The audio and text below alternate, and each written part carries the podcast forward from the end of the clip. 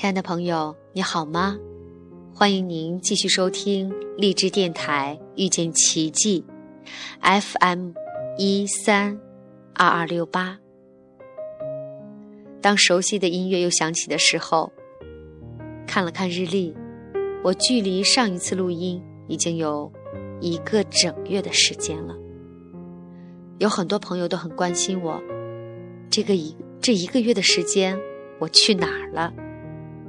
其实，也许听过我节目的人会有一些觉察。嗯，之前我的身体出现了一些状况，被抑郁轻轻的撞了一下腰。用医生的诊断来说是重度的抑郁，可是在我看来，只不过是我在那一段时间有那么一些抑郁的情绪而已。现在。我应该算是走出了抑郁对我的影响，当然还会有一些副作用。副作用，比如说，嗯，身体比较敏感啊，情绪比较敏感啊，经常会，那像现在这样鼻子不通气啊，导致我在录音的时候前后鼻音都没有很很都不能很清晰的分出来，嗯，而且心也不能够很安静、很平静。所以呢，在这一个月的中间，我并没有去录音。今天，我觉得我准备好了，我想继续在我的手机上给大家分享我的文章，分享我的声音，分享我看着非常好的受益的一些学问。希望我所有的亲爱的听众朋友都还没有忘记我。都还愿意倾听我，我愿意依然尽我百分之百的努力，做我能做的，做我想做的，也谢谢你们的支持。其实，在这里，我特别想分享给大家的就是，在整个嗯进入抑郁和走出抑郁的过程当中，我有什么那样的收获？我有一个很好的发现，就是我发现，其实。抑郁是每个人都有的情绪，那么什么样的人最容易得抑郁呢？就是这种人，首先他往往是完美主义，本身比较出色，可是呢，对自己的要求很高，总是苛责自己，希望自己可以更好，再好一点，再好一点，总希望自己能够达到所有人的满意。可是如果一出现问题的时候呢？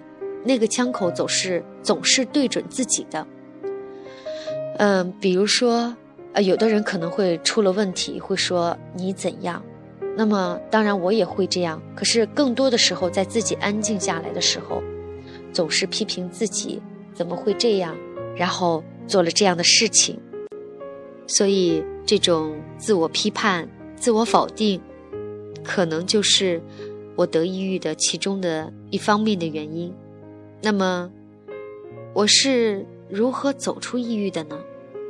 就像我刚才所说的，其实，重度抑郁这个名词在没有出现的时候，也许就没有这么一个病症，我们可能就会说，你只不过是最近情绪不好而已。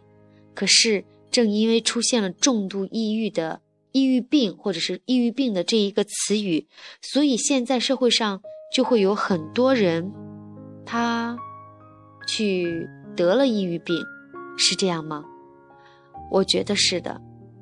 那么在这个过程当中，其实我也做了很多的事情，比如说，嗯，去找我的老师求助啊，去自我调整和觉察啊，嗯，还有身边家人的鼓励和陪伴啊。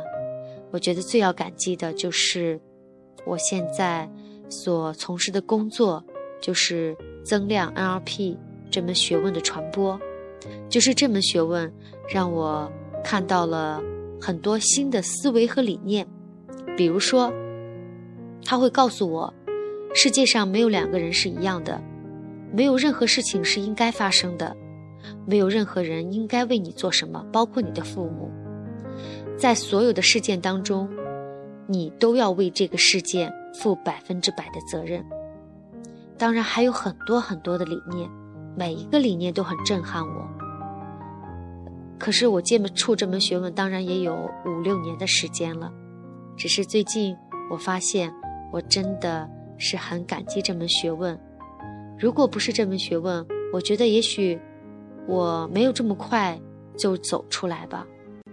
总之，在这个过程当中，我要感激我的老师曾亮，要感激朱志怡老师，还要感激庄慧娥老师。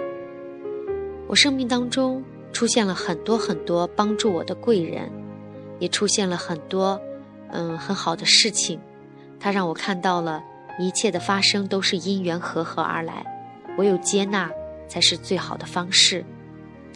那么，我也非常感谢我所有收音机前的听众朋友们，能够关心我，能够继续收听我的节目，支持我。